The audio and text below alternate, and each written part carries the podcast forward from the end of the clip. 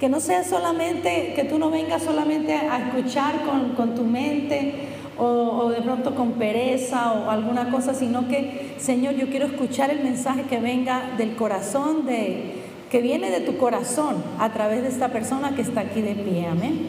Entonces, Señor, que pueda recibir esa revelación de tu palabra, Señor, que tu palabra sea revelada a mi vida. Y hay una enseñanza hoy que me parece muy completa todo esto que estamos viendo los jueves, todo es continuación y complemento. Pero qué bueno que nosotros podamos entender qué es lo que sucede cuando estamos acá en la iglesia y hay un mover del Espíritu Santo. ¿Qué sucede? ¿Qué pasa? ¿Por qué a veces se nos hace raro lo que, está, lo que están haciendo las demás personas y a mí me cuesta trabajo, ¿cierto? Y bueno, Señor, ¿qué sucede? Vamos a entender un poquito mejor cosas más profundas de su palabra que el Señor quiere enseñarnos y para que nosotros podamos vivir en, ese, en esa plenitud de Dios.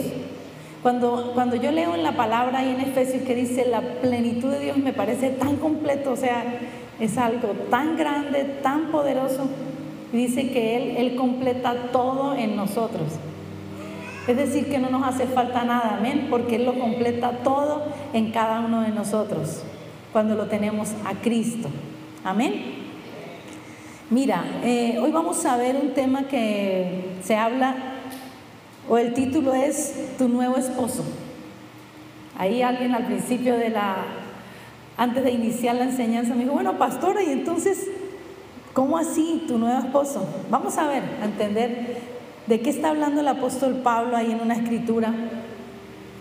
Y dice, vamos a ir a, Romanos 7, del 1 al 3, y dice, vamos a leer de una vez de 1 al 4 ahí. Ahí en la escritura dice, ¿acaso ignoráis, hermanos? Pues hablo con los que conocen la ley, que la ley se enseñorea del hombre entre tanto que éste vive. ¿Qué significa se enseñorea? Es decir, eh, tiene, se adueña, tiene poder sobre esa persona, ¿sí? Mientras ella qué? Vive, tengamos muy claro, mientras esta vive. Dice, porque la mujer casada está sujeta por la ley al marido mientras éste vive, ¿cierto? Pero cuando yo leía esto, yo siempre que leía este texto pensaba que estaba hablando era de la, de la esposa y el esposo.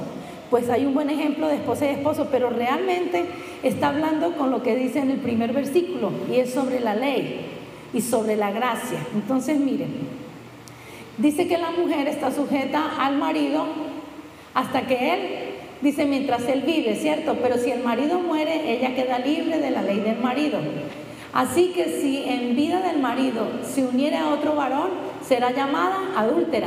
Pero si su marido muriere, es libre de esa ley, de tal manera que si se uniere a otro marido, no será adúltera. Así también vosotros, hermanos míos, habéis muerto a la ley mediante el cuerpo de Cristo, para que seáis de otro, del que resucitó de los muertos, a fin de que llevemos fruto para Dios.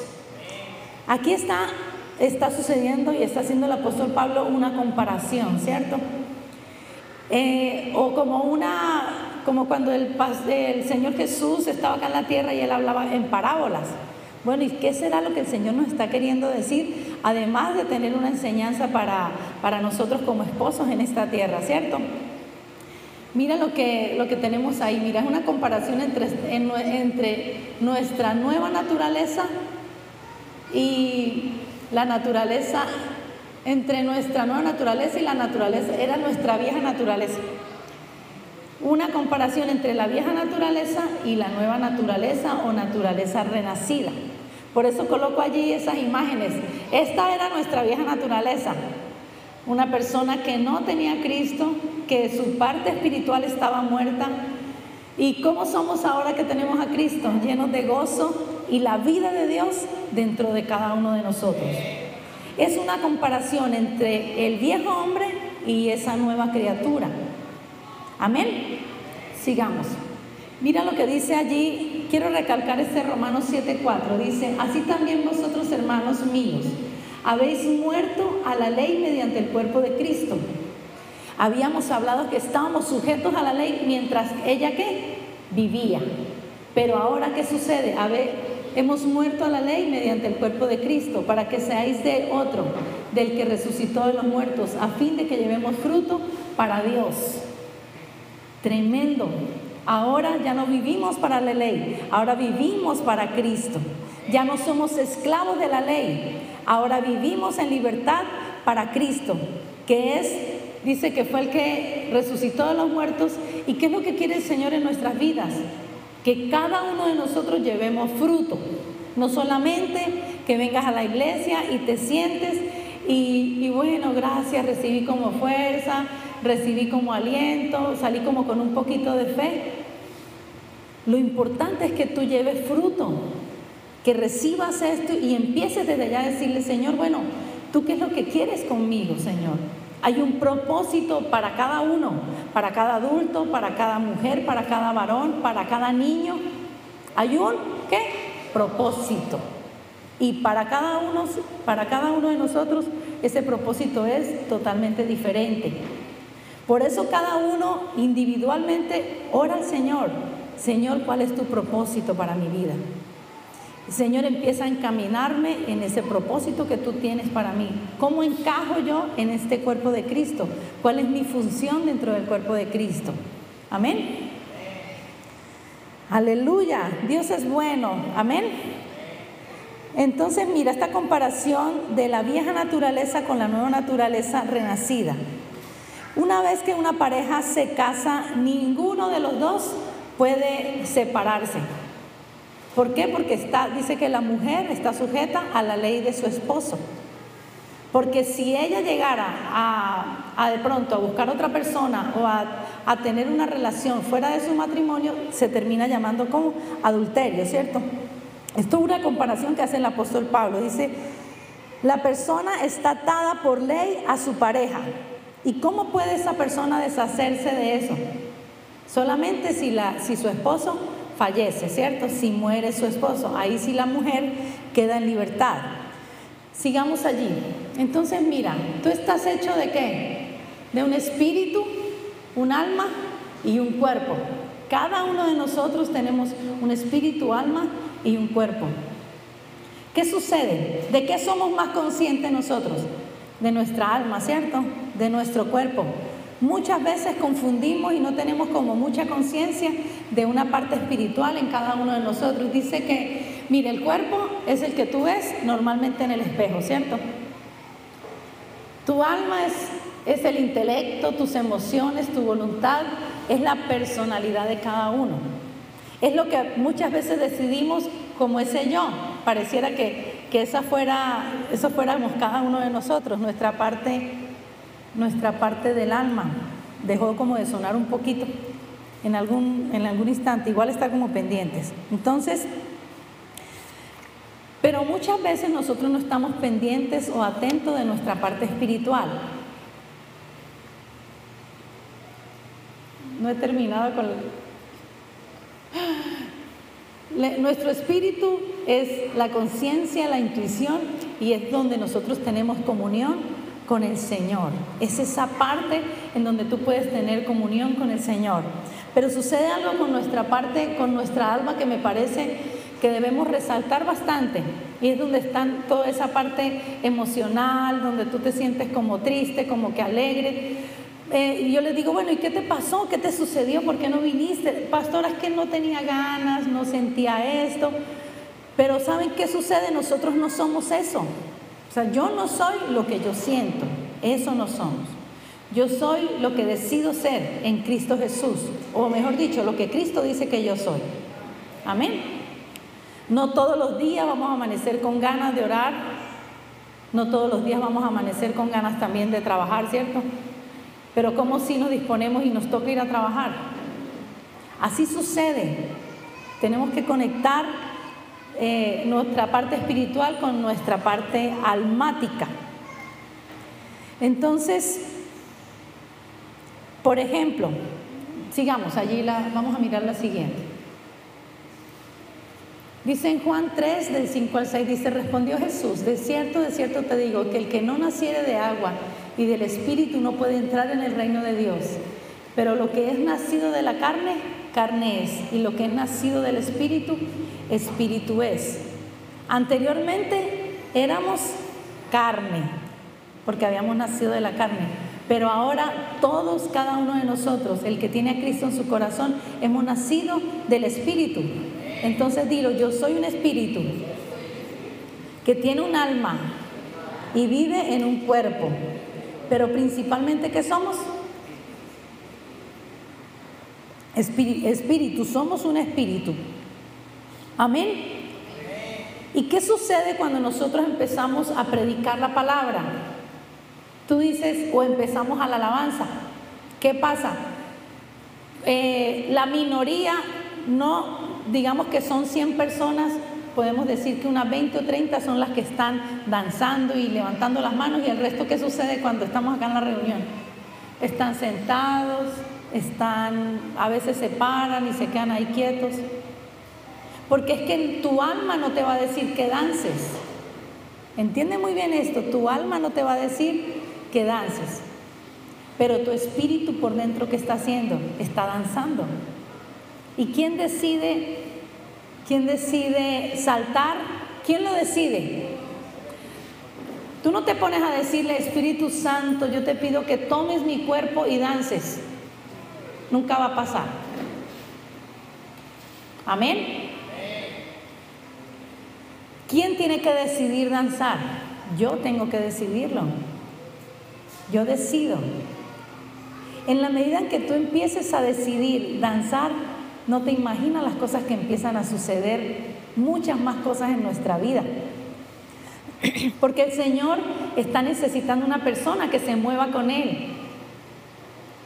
Porque nosotros por lo general estamos esperando que Él se mueva en mí, pero Él quiere alguien que se mueva con Él.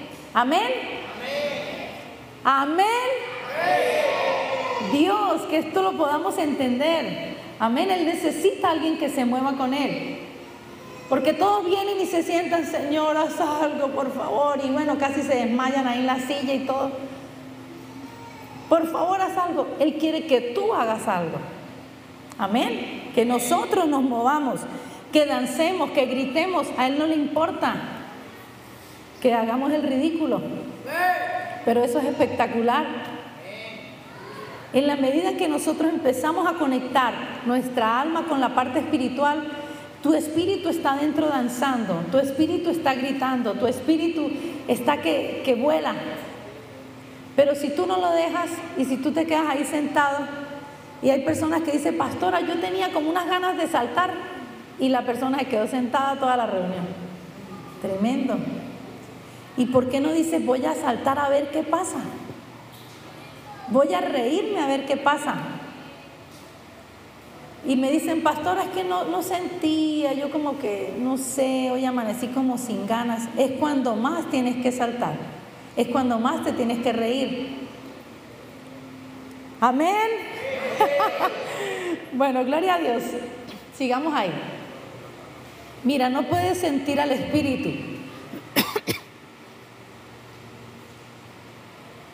No lo puedes sentir físicamente, sientes, mira, no lo sientes físicamente, es decir, no es que yo lo siente por mi cuerpo, es porque yo conecto mi alma con esa parte espiritual. Entonces, sientes el efecto de tu fe, cuando tú accionas y dices, y tú empiezas a escuchar la palabra, empiezas a escuchar una canción, empiezas a activar la fe dentro de ti y es lo que empiezas a sentir.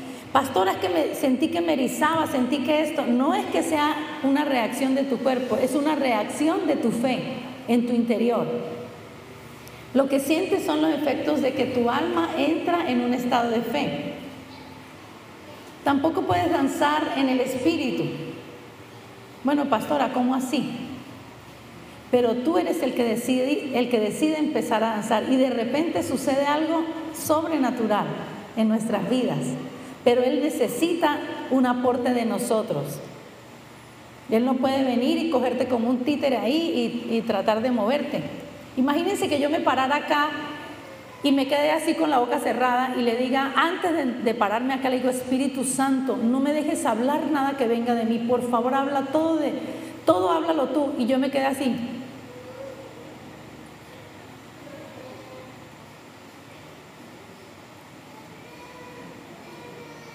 ¿Escucharon algo? No, ¿cierto? Tenía que hablar yo, ¿cierto? Tenía que abrir la boca para que ustedes pudieran escuchar algo. Amén. Al principio del ministerio yo Señor, que mi ministerio solamente sea darle abrazos a la gente, porque me daba, porque tenía muchas dudas, porque no creía que pudiera haber algo dentro de mí para el Señor, bueno, en fin. Pero yo mucho tiempo decía, chévere, porque es solamente dar abrazos. Así aparte, pero es mucho más. Amén. Dice, tampoco puedes danzar en el espíritu. Mira lo que dice en Lucas 46, eh, 47. ¿Quiénes saben que María, la mamá de Jesús, fue una mujer muy sabia? Muy sabia, ¿cierto? Y mira lo que dice ella. Dice, entonces María dijo, engrandece mi alma al Señor y mi espíritu se regocija en Dios mi Salvador. Ella le estaba dando una orden a su alma. ¿Para qué? Para que adorara, ¿cierto? Era una orden que venía desde su alma para poder ella adorar al Señor. Es algo que yo tengo que hacer para adorarlo. No es algo que salió así de repente. Dice, y mi espíritu se regocija en Dios mi Salvador. Amén. ¿Estamos entendiendo? Lo importante es que tú vayas entendiendo y digas, listo Señor, ya voy entendiendo cómo funciona, cómo es el reino espiritual. Nosotros asistimos normalmente en diciembre a unas reuniones que son, que son eh, reuniones como de gozo. Y, yo me, y nos disponemos, bueno, vamos a hacer de todo y nos vamos con tenis, nos vamos en jean y, vamos dispuestos a saltar hasta donde sea y hacer lo que sea. Porque, porque es un tiempo eh, donde el Señor puede hacer muchas cosas en nosotros y por eso debemos disfrutarlo, por eso debemos aprovechar esos momentos de su presencia, porque no es todo el tiempo. Tú no vas por allá en la calle y de repente sentiste esa, es todo, pues a veces cuando empezamos como a reflexionar en el Señor, ¿cierto? A pensar en Él, pero no es todo el tiempo. Y la unción cuando estamos todos juntos es diferente. Ella crece, ella, ella es fuerte, ¿sí? Y es como una nube de Dios moviéndose en, en donde nos reunimos.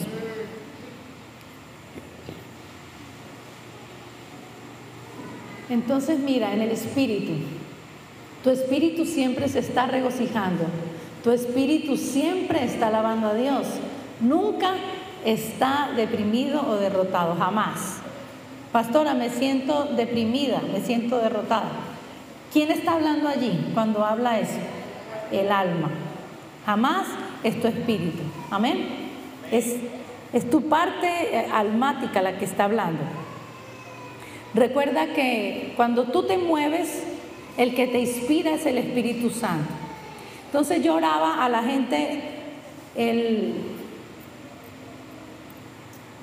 el domingo que estábamos hablando del tema de hablar en lenguas. Quiero que pongan atención. Y cuando yo les digo muevan su boca, es porque Él necesita que yo mueva mi boca. Y Él me va a dar la inspiración para yo hacerlo. Pero yo voy a tener claro que no voy a hablar en español, voy a hablar en otras lenguas. Y empiezas a hablar en otras lenguas y no es un lenguaje, no es un lenguaje que, sea algo que esté escrito para todo el mundo. Dios le entrega a cada uno algo diferente. Dice que son lenguas repartidas y a cada uno nos entrega algo totalmente diferente. Mira, tu alma se entona con esto y tú puedes bailar y no es inadecuado. Dilo así, necesito que mi alma se entone con mi espíritu. Necesitamos entonar esa, esa, esa parte, ¿cierto? A mí me ha sucedido a veces, ay, es que hoy no tengo como muchas ganas, pero yo necesito entonar mi alma con mi espíritu para que tenga ganas. Porque mi espíritu siempre está avivado. Tu parte espiritual siempre está avivada, siempre está con gozo, siempre está dispuesta. Es tu alma o nuestra alma la que tiende a... Tu alma se pone de acuerdo con el gozo de tu espíritu y tú alabarás al Señor. Amén. Entonces mira lo que dice Hechos 2.4. Y fueron todos llenos del Espíritu Santo. Y comenzaron a hablar en otras lenguas según el Espíritu les daba que hablase. Ahí no dice el Espíritu eh, les movió la boca para que hablaran. Dice que ellos qué? Comenzaron a hablar. Yo comienzo a hablar, ¿cierto? Y Él me inspira para hablar en otras lenguas. ¿Estamos entendiendo? ¿Estás entendiendo este tema? Amén. Es algo de decisión. Sigamos. Entonces, mira, hablar en lenguas, dice el Salmo 134.2, dice, alzad vuestras manos al santuario y bendecid al Señor. El Espíritu Santo no viene a alzarte las manos, nosotros las levantamos. Y cuando nosotros hacemos su palabra, estamos siendo personas espirituales. Y si la palabra te dice que alce las manos, tú alza las manos. Amén. Recuerda que no es la pastora o el pastor o la persona que está dirigiendo la alabanza que te dice, por favor, levanta las manos. Es la palabra la que te está diciendo, ¿cierto?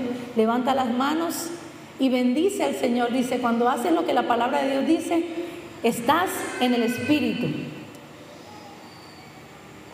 Mira, 1 Corintios 14, 14 dice, porque si yo oro en lengua desconocida, mi espíritu ora, pero mi entendimiento queda sin fruto. Él inspira tu espíritu, pero tú eres el que hace la oración.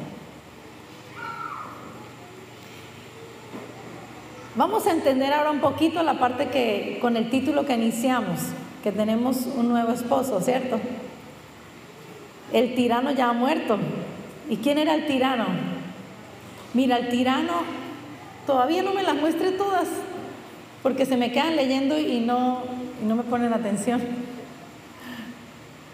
Hay un tirano y era, bueno, vamos a, vamos a entender un poquito. Hablemos de nuestra alma, ¿sí? Es como nuestra personalidad. Y esa alma, antes de que tuviéramos a Cristo, estaba casada con la antigua naturaleza, que era un hombre tirano, era un hombre esclavizante, era un hombre malo. Pero ese hombre muere cuando viene Cristo a nuestras vidas. ¿Y quién es Cristo ahora? Es nuestro esposo y la novia somos nosotros. Cada uno de nosotros, así sea hombre o mujer, nosotros somos la novia de Cristo. Y ahora, y tu alma es ahora novia de tu nueva naturaleza. Recuerda, hay una vieja naturaleza y una nueva naturaleza. Ese, ese tirano era la antigua naturaleza que ha muerto. Pero ahora qué? Ahora estamos con Cristo. Dice que estamos juntamente con Cristo crucificados. Y ya no vivo yo, ahora Cristo vive en mí. Pero en sí, la enseñanza cuál es? Mi alma estaba casada antes con un tirano que era quién? Mi antigua naturaleza. Pero ahora mi alma está casada con la nueva naturaleza, que es donde está mi parte espiritual. Por eso, por eso mi parte antigua está, ya estaba muerta y ahora vive porque vino Cristo a nuestras vidas. Ahora sí. Entonces mira, tu personalidad, lo que llamas el verdadero tú, es tu alma. Esa personalidad es la mujer en el matrimonio. La razón por la que la personalidad hacía las cosas que hacía antes de que fuera vuelta a nacer era porque estaba casada con el viejo hombre corrupto, que era qué? La naturaleza del pecado. Amén. ¡Uh! Amén. Aleluya. Gloria a Dios que ya se murió. Amén. ya murió ese tirano. Ahora ya no vivimos en esclavitud. Ahora vivimos en libertad. Amén. Porque tenemos una nueva naturaleza. Y eso hacemos en cada reunión, que nosotros podamos entender cómo, cómo debemos vivir, ¿cierto? Hoy en Cristo. Ya no eres esclavo del pecado. Ahora vivimos para Cristo. Aleluya. Amén. Dios es maravilloso. Sigamos allí. En Efesios 2 del 1 al 3 dice, y Él nos dio vida a vosotros cuando estábamos muertos. ¿Cómo estábamos antes? Muertos en delitos y pecados. Ahí estábamos cansados con la antigua naturaleza. Dice, en los cuales anduviste en otro tiempo siguiendo la corriente. Mira todo lo que nosotros éramos Seguíamos la corriente de este mundo conforme a los príncipes de la potestad del aire, el espíritu que ahora opera en los hijos de desobediencia, entre los cuales también todos nosotros vivimos en otro tiempo en los deseos de qué? De nuestra carne, haciendo la voluntad de la carne y de los pensamientos. Y éramos por naturaleza hijos de ira, Era, éramos hijos del diablo. Santo, ¿algún día habían pensado que eras hijo del diablo? Padre, ¿cómo así que no? Viví engañada toda la vida pensando que era hija de otra persona. Éramos hijos del diablo. La palabra lo dice. Amén. Dice lo mismo que... Amén. Yo lo tengo acá. Lo mismo que los demás, ¿cierto? Todos éramos hijos del diablo. estábamos casados con, con el diablo, prácticamente. Pero ahora, gloria a Dios, ya murió. ya murió ese tirano, amén. ¡Uh! amén, gloria a Dios. Sigamos ahí.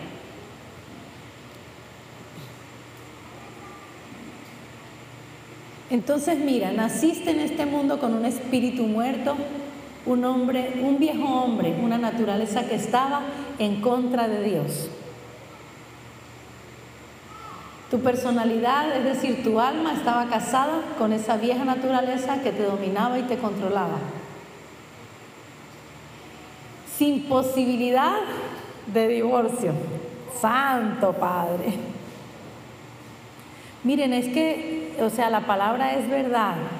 Y si tú decides casarte con alguien, es hasta que la muerte los separe. Lo que pasa es que nosotros nos hemos olvidado de eso y se nos ha hecho fácil el divorcio. Como que, Santo Padre, ¿es hasta cuándo? Hasta que la muerte nos separe. Y dice, sin posibilidad de divorcio, no había salida, solo por la muerte. Sigamos. Este viejo hombre no quería morir y era un tirano, Dios, tremendo. Pero Dios es bueno. Entonces, ¿cómo te libraste del tirano? ¡Uh! Cuando Jesús vino y murió por ti, ¿cierto? Él tomó, él tomó a tu viejo hombre, tu naturaleza de pecado, y lo llevó en sí mismo. Amén. Amén. Dios. Mira que esto se revela en nuestras vidas. Ya somos libres de la, de la tiranía del diablo. Él está, Él sí está dominando en esta tierra, pero Él no domina nuestras vidas. Porque ahora le pertenecemos a Dios, ya no le pertenecemos a Satanás. Amén. Aleluya. Mira Romanos 6.3 dice, ¿o no sabéis que todos los que hemos sido bautizados en Cristo hemos sido bautizados en su muerte. Ahí está hablando de la, de, la muerte de ese tirano, ¿cierto? Y ahora vivimos es a través de Cristo. Mira lo que dice Gálatas 2.20. Dice, con Cristo estoy juntamente crucificado. Es decir, la vieja naturaleza, ¿sí? Y ya no vivo yo, mas vive Cristo en mí. Y lo que ahora vivo en la carne, lo vivo en la fe del Hijo de Dios, la cual me amó y se entregó a sí mismo por mí. No significa que no, porque tenemos todavía carne, pero mira cómo vive nuestra carne ahora. Ahora lo vivimos en fe, amén, creyendo con, Cristo en nuestros corazones y viviendo una vida de libertad, esa libertad que Cristo nos ha entregado a cada uno de nosotros. Es demasiado poderoso. Es maravilloso lo que Cristo hizo por cada uno de nosotros. Amén. Mira, Él hizo un camino. Tu viejo hombre murió con Cristo. Jesús fue capaz de tomar tu pecado, no solo tus pecados individuales, sino tu naturaleza de pecado, tu viejo hombre. Miren, recuerda que hemos, hablamos en las clases anteriores que hay una naturaleza de pecado, pero también hay pecados individuales. ¿Cuáles son esos pecados individuales?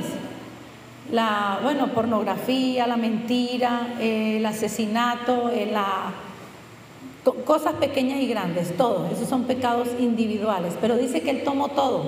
No solo la naturaleza de pecado, sino nuestros pecados individuales. Él ya los tomó, amén, que era nuestro viejo hombre. Sigamos. Jesús literalmente tomó tu naturaleza de pecado sobre Él mismo cuando murió. Ya se fue, amén. Gloria a Dios. Entonces, mire, estamos casados ahora con la nueva naturaleza y es para toda la vida. Amén. Sin posibilidad de divorcio. Amén. Romanos 7:4 ya lo habíamos leído, pero es como el centro de nuestra enseñanza, ¿sí? Y dice, así también vosotros, hermanos míos, habéis muerto a la ley mediante el cuerpo de Cristo para que seáis de otro para que ya no seamos de, ese tirano, ¿cierto? Y seamos ahora de otro. ¿Y de quién es? De Cristo, ¿cierto? Del que resucitó de los muertos a fin de que llevemos fruto para Dios. Ahora somos la novia. Amén. Yo soy la novia. Tú eres la novia. La novia de Cristo. Amén. Somos su cuerpo. Sigamos allí. Entonces mira, esto que hizo Jesús te liberó para que pudieras casarte con alguien más. Nuestra alma está casada con nuestra nueva naturaleza, nuestro espíritu renacido.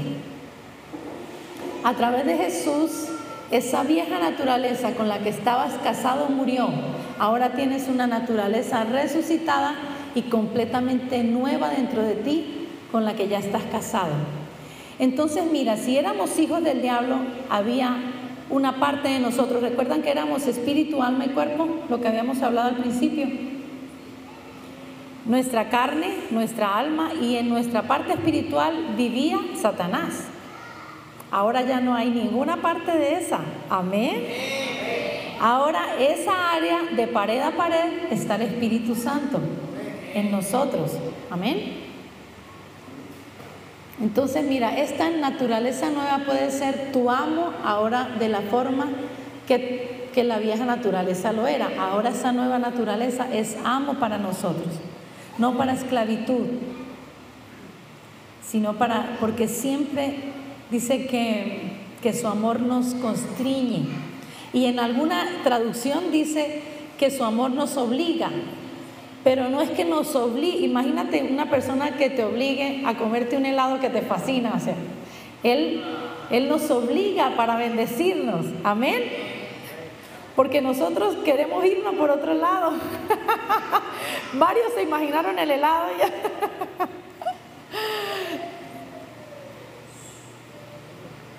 todo lo que Él tiene para tu vida es bueno, todo. Hay muchas personas que tienen temor de lo que Dios les quiere decir, porque no le conocen, pero Él todo lo que tiene para nosotros es bueno. Amén. Entonces mira, Dios hizo un camino. Dios hizo un camino a través de su Hijo Jesucristo para que el viejo hombre muriera. Yo, eh, dice que Él es el camino, la verdad y la vida. Él es nuestro camino, ¿cierto? Y Dios hizo el camino a través de Cristo para que nosotros pudiéramos tener esa nueva naturaleza. Dice, la verdad es que tienes un nuevo esposo. Amén. Aleluya. Sigamos ahí. Dice, nuestro viejo hombre se ha ido. Una parte de ti ya no es el diablo. Amén. Esa parte está muerta y se ha ido. Tienes una mente que recuerda toda esa basura del pasado. Vamos a detenernos un momento ahí. Lo que pasa es que la que interfiere siempre es nuestra mente. ¿Qué sucede? Antes estábamos casados con la vieja naturaleza y vivíamos de una manera con ese esposo. Vivíamos en pecado, eh, en mentiras, en, fornicación, bueno, no sé, en, en infinidad de cosas, en un mundo de pecado. ¿Sí? Eso ya estaba grabado en nuestra mente. Y resulta que muere el esposo y tú dices, gloria a Dios, y aparece un nuevo esposo perfecto. Amén. Aparece un nuevo esposo perfecto. Y tú te casas, pero en tu mente tienes temor. porque traías, sabías que ese esposo, pastora, pero es que ese esposo no me dejaba ir a la iglesia, es que ese esposo me maltrataba, es que ese esposo no me dejaba, no me daba dinero para yo gastar para mis cosas, es que ese esposo era muy dominante, me esclavizaba, es que ese esposo no quería que yo saliera de la casa.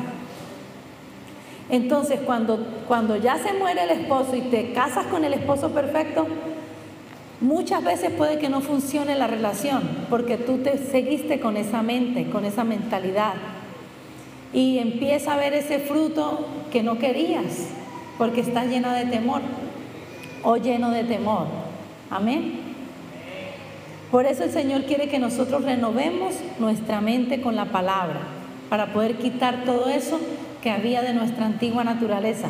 Estamos entendiendo un poquito más lo que tiene que ver con la antigua naturaleza y la nueva naturaleza. Amén. Es maravilloso el Señor, ¿cierto? Es demasiado bueno. Ahora tú tienes que decir, se va todo lo que no sirve, porque tiene que derribarse todo eso que había quedado en tu mente para poder recibir todo lo de Dios y poder vivir en esa libertad y disfrutar a ese nuevo esposo. Amén. Ahí sí disfrutarlo. El Señor quiere que tú disfrutes en esta tierra. Amén. Sigamos ahí. Dice, no puedes ser coherente actuando de forma contraria a como te ves a ti mismo. Vamos a mirar.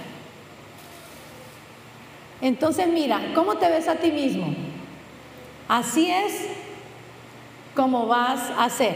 Entonces, si te ves a ti mismo como un perdedor que está tratando, detengamos un momento ahí, te ves a ti mismo como un perdedor tratando de ganar, ¿alguno ha vivido eso? ¿O ninguno? Claro, bastante. ¿Qué va a suceder con la persona que se ve como perdedor tratando de ganar? Va a perder. Sigamos. Si te ves a ti mismo como un ganador, que Satanás está tratando de hacer que pierda es diferente. Me veo como ganador, pero Satanás está tratando de, hacerme perder. ¿Qué va a pasar? Ganarás. Si te ves a ti mismo como un enfermo que está tratando de creerle a Dios para conseguir la sanidad, ¿qué va a pasar? Estarás enfermo. Amén. Te ves a ti mismo como un sano. Amén soy sano. Dice, al que Satanás está tratando de robarle la salud, ¿qué va a pasar? Estaremos sanos. Amén. Seguimos. ¿Te ves a ti mismo como el pobre que está tratando de prosperar? ¿Nos ha pasado? Sí, Señor. ¿Qué va a pasar? Va a ser pobre, ¿cierto? ¿Te ves a ti mismo como una persona próspera que ya eh, que ya Cristo lo hizo en tu interior, al que el diablo está tratando de estorbar, ¿qué va a pasar con esa persona? Va a prosperar porque se ve como próspera, porque ya Cristo, mira, Él está trabajando en nuestro interior. Él primero hace las cosas en nuestro interior para que después se reflejen en lo exterior. Y Él ya lo está haciendo en cada uno de nosotros. Amén. Entonces mira, hemos sido liberados del pecado, pero muchos de nosotros no somos libres porque no sabemos lo que sucedió, pero hoy ya entendimos lo que sucedió. Amén. Todavía estábamos sirviendo al viejo amo. Esta es la comparación que Pablo estaba haciendo en Romanos, recuerden Romanos 7 del 1 al 4. Esta es la comparación. Ahora tenemos un nuevo esposo y ese tirano ya murió, Amén. ¿Están despiertos o dormidos? ¿Bien dormidos? Ah, bueno. no, están despiertos. Así es. Porque tenemos un nuevo esposo. Amén. Dile a la persona que está a tu lado, disfruta de tu nuevo esposo. Disfruta de tu nueva vida. Él es perfecto, dile. Él es perfecto. Dile, Él tiene toda la bendición espiritual para ti. Él tiene todo el dinero que tú necesitas. Él tiene toda la salud que tú necesitas. Amén. Aleluya. Dios es bueno, amén. Vamos a ponernos en pie.